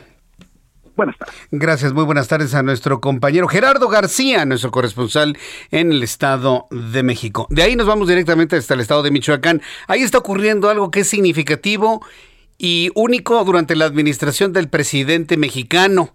Le está la primera huelga. La primera huelga le estalla. Pero están felices, felices, felices, ¿no? Vamos con Charbel Lucio, nuestro corresponsal en Michoacán. Está ya huelga en la siderúrgica en Lázaro Cárdenas. Adelante, Charbel Lucio, con los detalles. ¿Qué tal? Buenas tardes, saludo al auditorio. Así es, este día obreros del Sindicato Nacional de Trabajadores Mineros y Metalúrgicos similares de la República Mexicana estallaron una huelga en esta empresa ArcelorMittal en el puerto michoacano de Lázaro Cárdenas. que fue en un comunicado de prensa eh, donde los agremiados eh, pues recordaron que en el mes de mayo el sindicato y la empresa iniciaron pláticas conciliatorias para efectuar el pago de utilidades del ejercicio fiscal de 2021. Sin embargo, tras 40 días de negociaciones y dos prórrogas que el sindicato otorgó a esta empresa, esta mañana en la sección 271 de Lázaro Cárdenas determinó el estallido de la huelga en punto de las 12 horas. Eh, el sindicato dijo que ArcelorMittal México ha venido velando sistemáticamente los derechos de sus integrantes, los cuales están establecidos en un contrato colectivo de trabajo y que se han negado a cumplir con su obligación de otorgar el 10% de las utilidades que corresponden a los trabajadores. Así lo precisó el sindicato y bueno, por otra parte, eh, la colocación de las eh, banderas rojinegras en las instalaciones de esta eh, empresa, pues eh, ArcelorMittal advirtió un impacto y consecuencias a corto, mediano y largo plazo en la estabilidad laboral y económica de la región de Lázaro Cárdenas. Eh, dijo que la parálisis en estas labores pues va a traer graves afectaciones en la cadena productiva nacional y en la economía del país, daba la importancia del acero como insumo esencial para innumerables industrias. Así lo refirió ArcelorMittal en un comunicado de prensa y eh, bueno dijo que eh, este pago de utilidades se, realizó puntualmente en estricto cumplimiento al tope legal establecido en la Ley Federal de Trabajo. Sin embargo, los trabajadores, dice, han exigido cantidades superiores y bueno, esto es lo que ha causado inconformidad y el conflicto que pues hoy derivó en este movimiento de los trabajadores. Esa es la información. Eh, entonces, digamos, las negociaciones están atoradas en este momento, ni para adelante ni para atrás. Así es, ya eh, va más de un mes eh, que intentaron negociar, hubo dos prórrogas y sin embargo no hubo eh, pues una solución que pues, con la que estuvieran de acuerdo los trabajadores de este sindicato, por lo que hoy inicia la. Gracias por tu información, Charbel.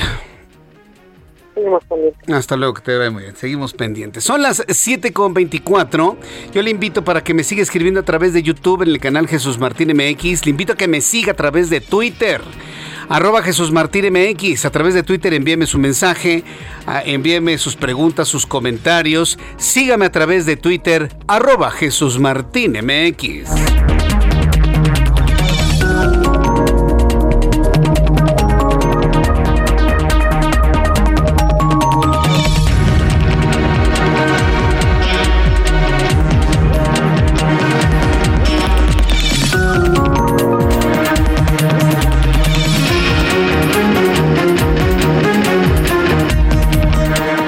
Escuchas a Jesús Martín Mendoza con las noticias de la tarde por Heraldo Radio, una estación de Heraldo Media Group.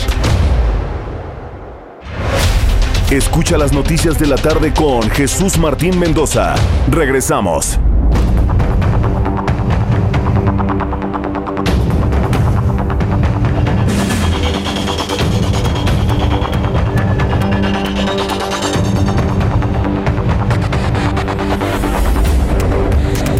Ya son las 7.30, las 7 y media hora del centro de la República Mexicana. Súbale el volumen a su radio porque quiero que escuche usted lo que me está compartiendo uno de nuestros radioescuchas. Bueno, todos nuestros radioescuchas les tengo un gran cariño, aprecio. Pero sí, desde hace tiempo sé que uno de nuestros seguidores es el matador Juan Luis Silis. Eh, quiero enviarle un caluroso saludo al matador Juan Luis Silis, que por cierto me, está diciendo, me está compartiendo a través de Twitter, ya lo retuiteé en mi cuenta, arroba Jesús Martín MX, un pensamiento de Gabriel García Márquez. Porque aquí yo, me voy a preguntar y me pregunto, ¿quién en este momento que se dice, ay los toros, qué horror? Son adoradores de Gabriel García Márquez. Ah, pues Taurumaquio le gustaba la fiesta brava, iba al toro. Quiero saber quiénes que se espantan. Ay, el toro. La fiesta brava, hay que acabar con ella. Han disfrutado de todas las historias que nos compartió durante su vida Gabriel García Márquez. A ver, ¿quién? ¿Cuántos hay? Levanten la mano. Ni la van a levantar, ¿verdad? Sí, por supuesto. Bueno, pues a él le gustaba la fiesta brava. Al grado que él escribió, y me lo comparte Juan Luis Sili Matador, si la tauromaquia está destinada a morir, Quisiera verla morir con honor y como se merece.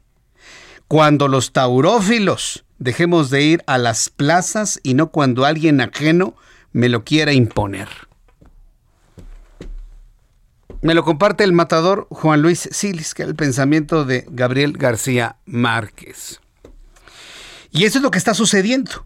Alguien ajeno quiere imponer la muerte de la fiesta brava. Alguien ajeno. Y digo alguien porque ese alguien ya logró algo aquí en la Ciudad de México y ahora ya metió su nariz allá en Nayarit, en donde la Suprema Corte de Justicia de la Nación ha determinado, ha determinado quitarle la calidad de patrimonio cultural a la fiesta brava. Súbale el volumen a su radio. Diana Martínez, reportera del Heraldo Media Group, nos informa. Adelante, Diana, ¿cómo estás? Buenas tardes.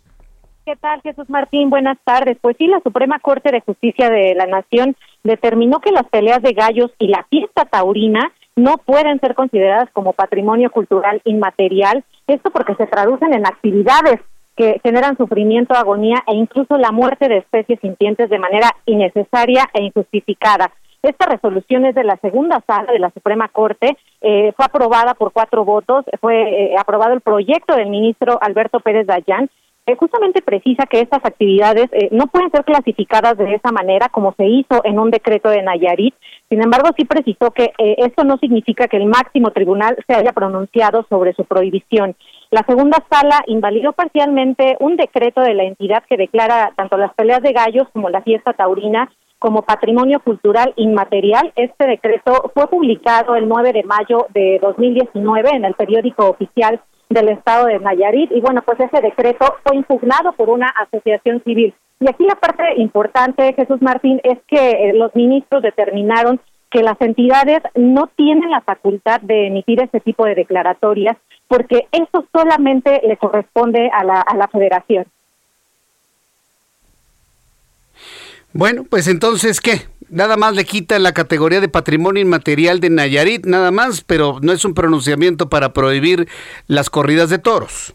Exactamente, eh, incluso en la, en la propuesta, en el, en el proyecto al que, al que tuvimos acceso, señala justamente el, ministro Alberto Pérez Dayán que esta sentencia no puede ser considerada como una prohibición de este tipo de actividades de la fiesta taurina, solamente pues dice que tales actividades, lejos de salvaguardar los derechos y las libertades eh, reconocidos por el sistema jurídico tienden a su destrucción o vulneración, ya que eh, su realización conlleva eh, a la agonía y el sufrimiento de, de, los animales e incluso su muerte y todo esto pues al, servicio de, de, fines de entretenimiento, deporte o, o recreación, Jesús Martín.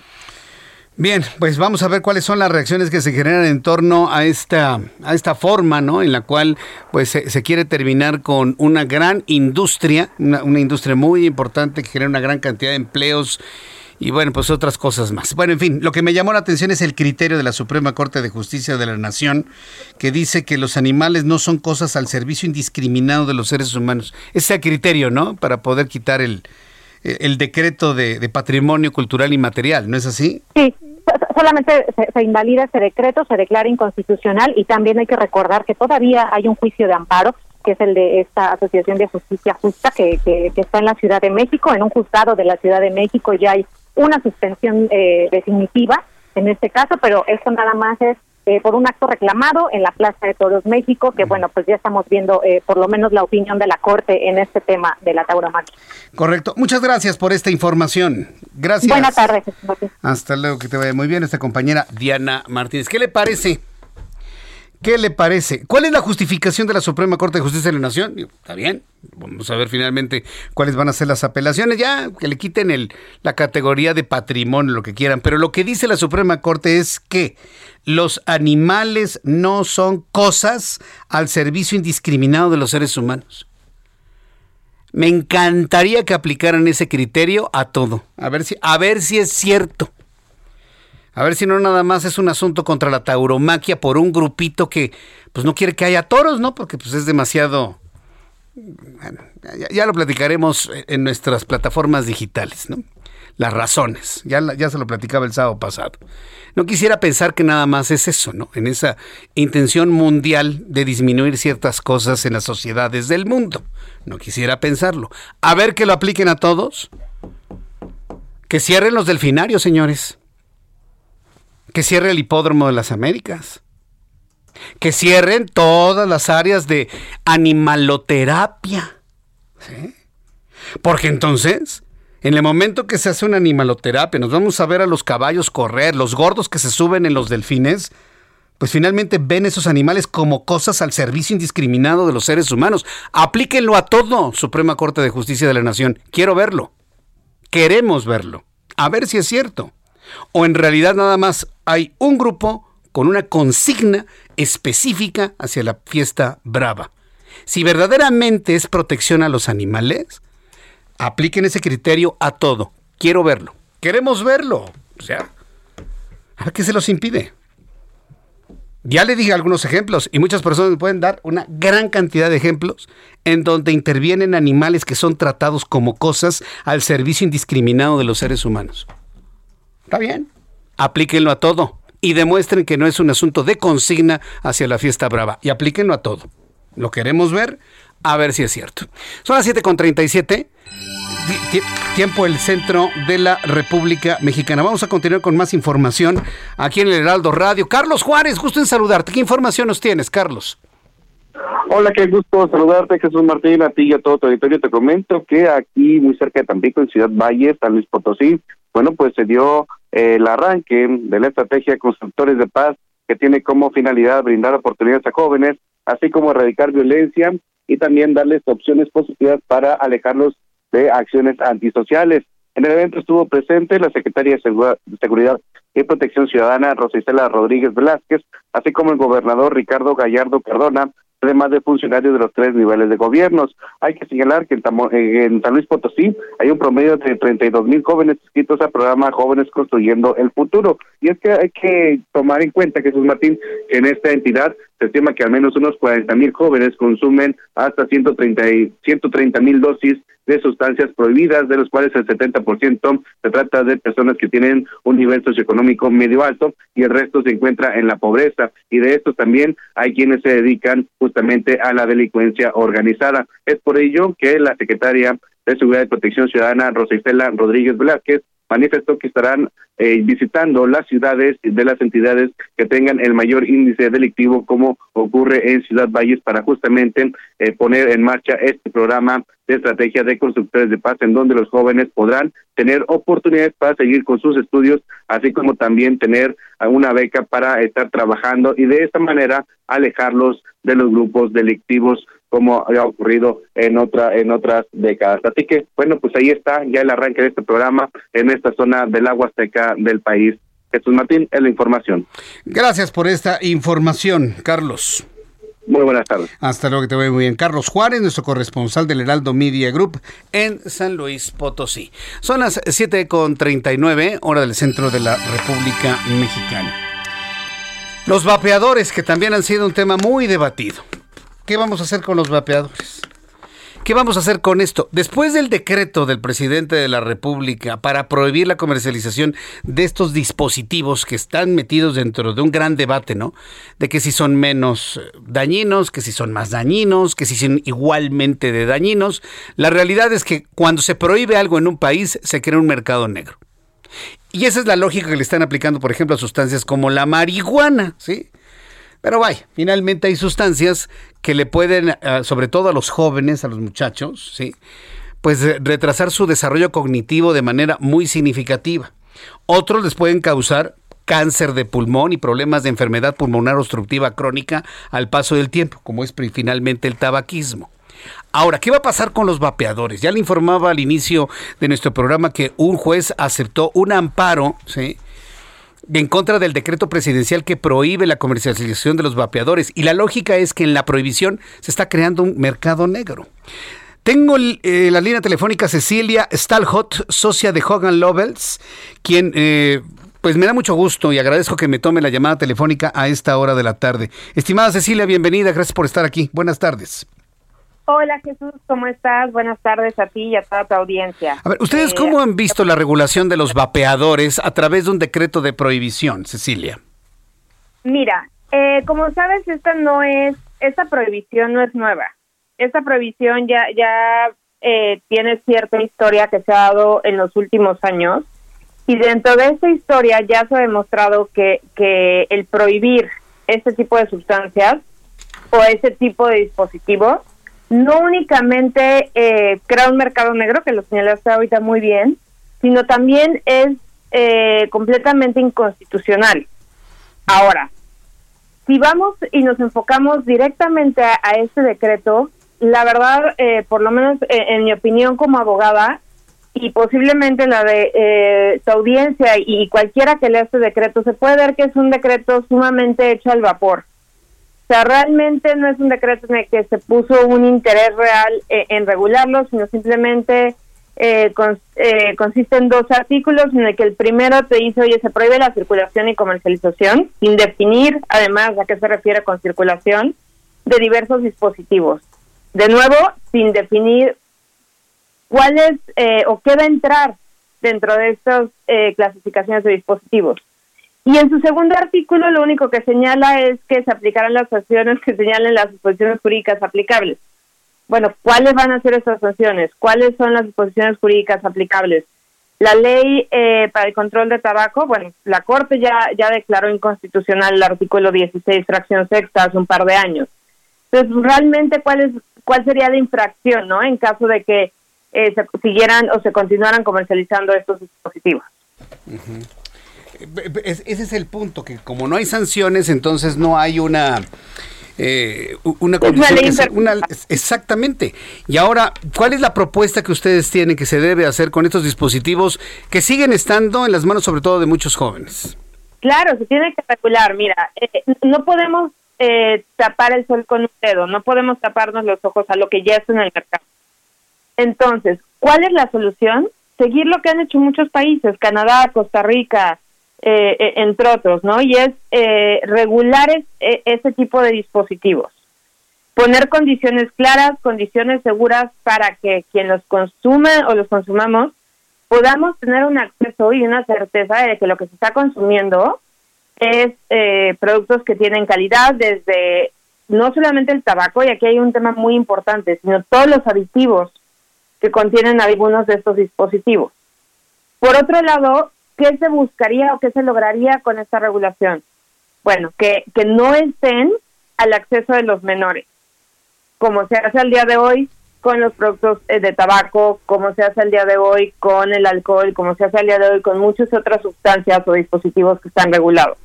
Entonces, no podemos eh, creer realmente eh, como gobierno o, o como sociedad que con un simple decreto vamos a frenar esto hay mucho trabajo que hacer.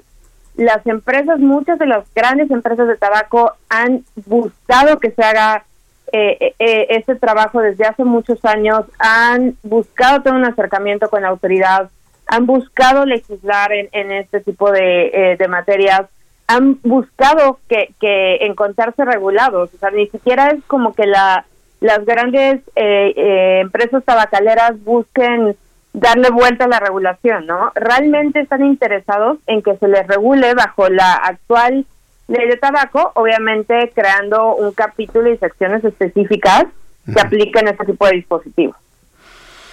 Vaya, pues eh, el, asunto se antoja mucho más eh, complicado, sobre todo porque tenemos actualmente un presidente de la República que jamás ha aceptado que ha hecho algo mal o que da marcha atrás a las decisiones que ya ha tomado. Entonces yo, yo veo este decreto vigente por lo menos hasta el año 2000, 2024. ¿Qué hacemos en todo este tiempo que estará vigente? Mira, la verdad es que creo que vamos a ver eh, diversos amparos. Lo, lo señalaste eh, hace un momento. Eh, uno de los amparos más fuertes se presentó el 10 de junio y estamos esperando a ver qué se decide en la audiencia constitucional. Creo que esto va, va a marcar un parteaguas en lo que venga, pero ten la seguridad de que vamos a ver dos cosas. Una, algunos eh, asociaciones de vapeadores, de comerciantes de, vapeadores que van a ampararse, pero desafortunadamente también vamos a seguir viendo el mercado negro. ¿Por qué? Porque de hecho este tipo de, productos con sus reservas eh, empezó en el mercado negro. Empezó, eh, su auge realmente lo tuvo en la pandemia y se, se, la comercialización se hace a través de WhatsApp, se hace a través de redes sociales, entonces, ten la certeza de que vamos a seguir viendo esto.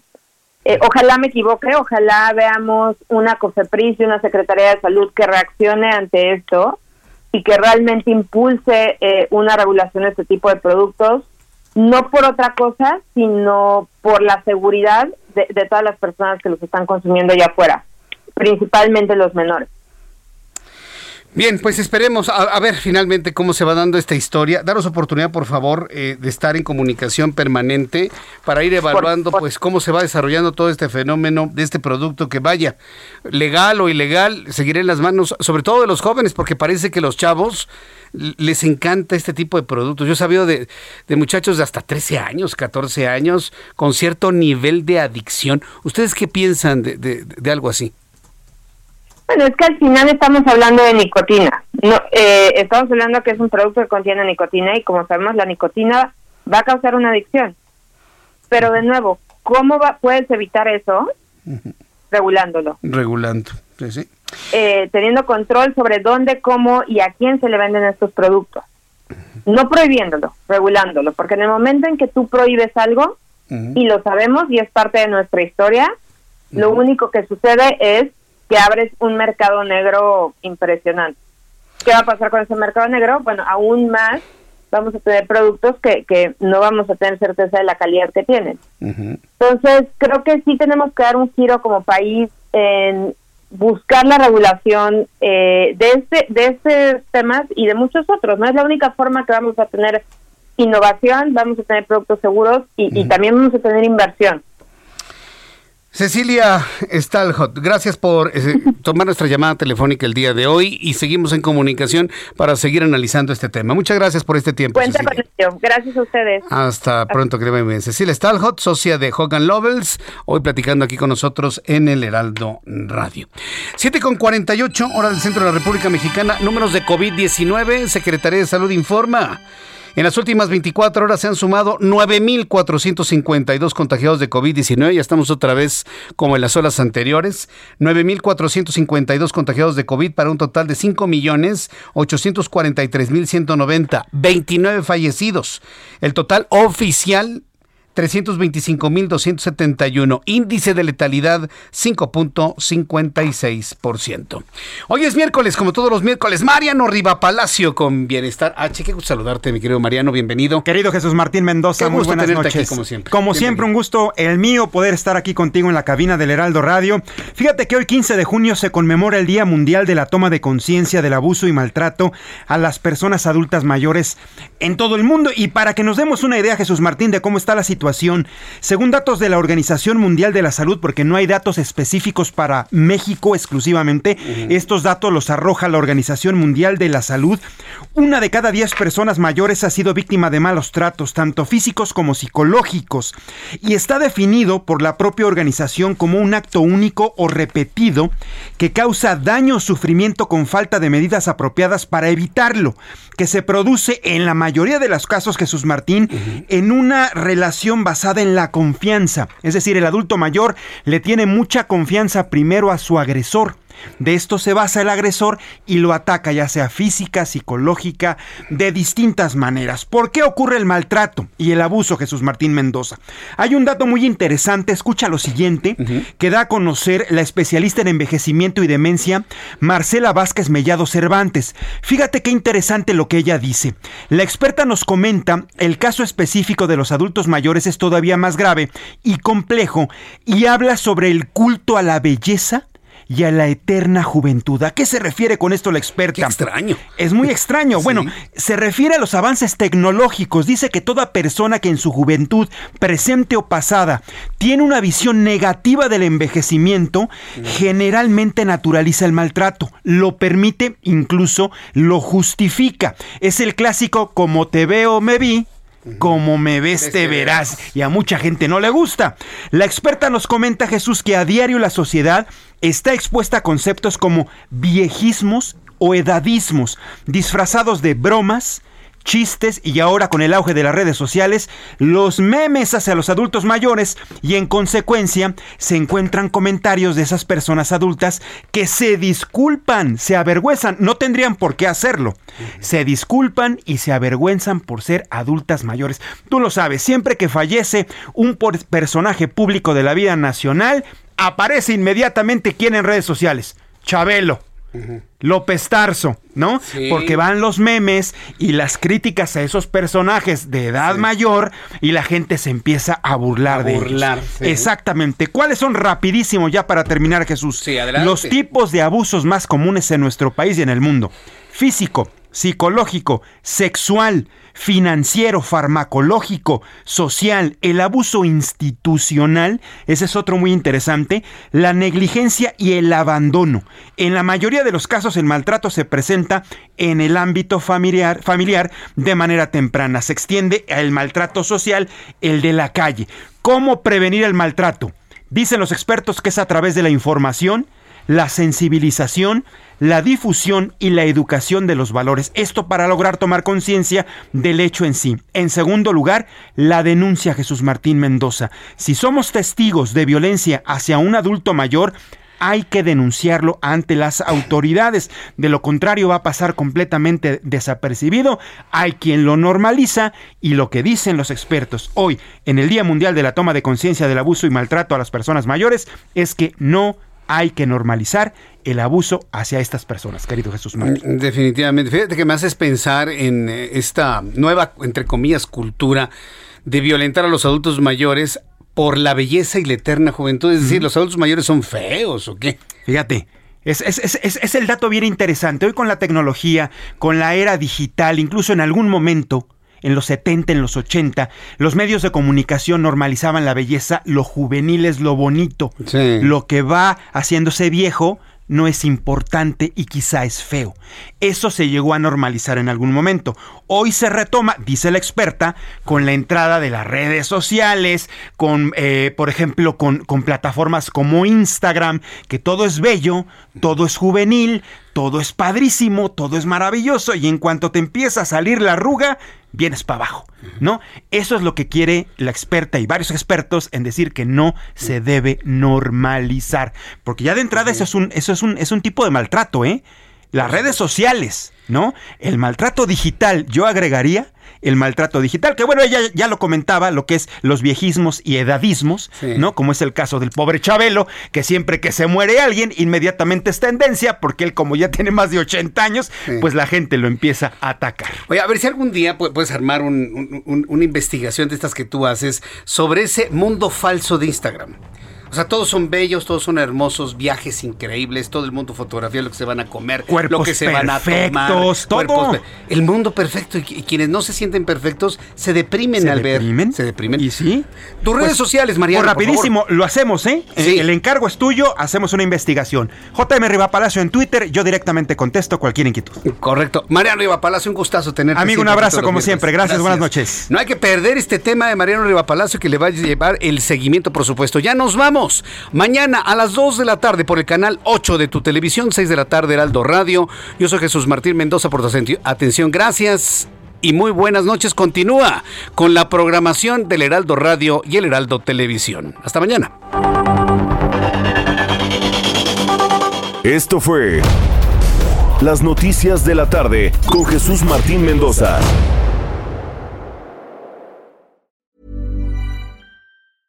Hey, it's Paige DeSorbo from Giggly Squad. High quality fashion without the price tag. Say hello to Quince. I'm snagging high-end essentials like cozy cashmere sweaters, sleek leather jackets, fine jewelry, and so much more. With Quince being 50 to 80% less than similar brands. And they partner with factories that prioritize safe, ethical, and responsible manufacturing. I love that. Luxury quality within reach. Go to quince.com slash style to get free shipping and 365 day returns on your next order. Quince.com slash style.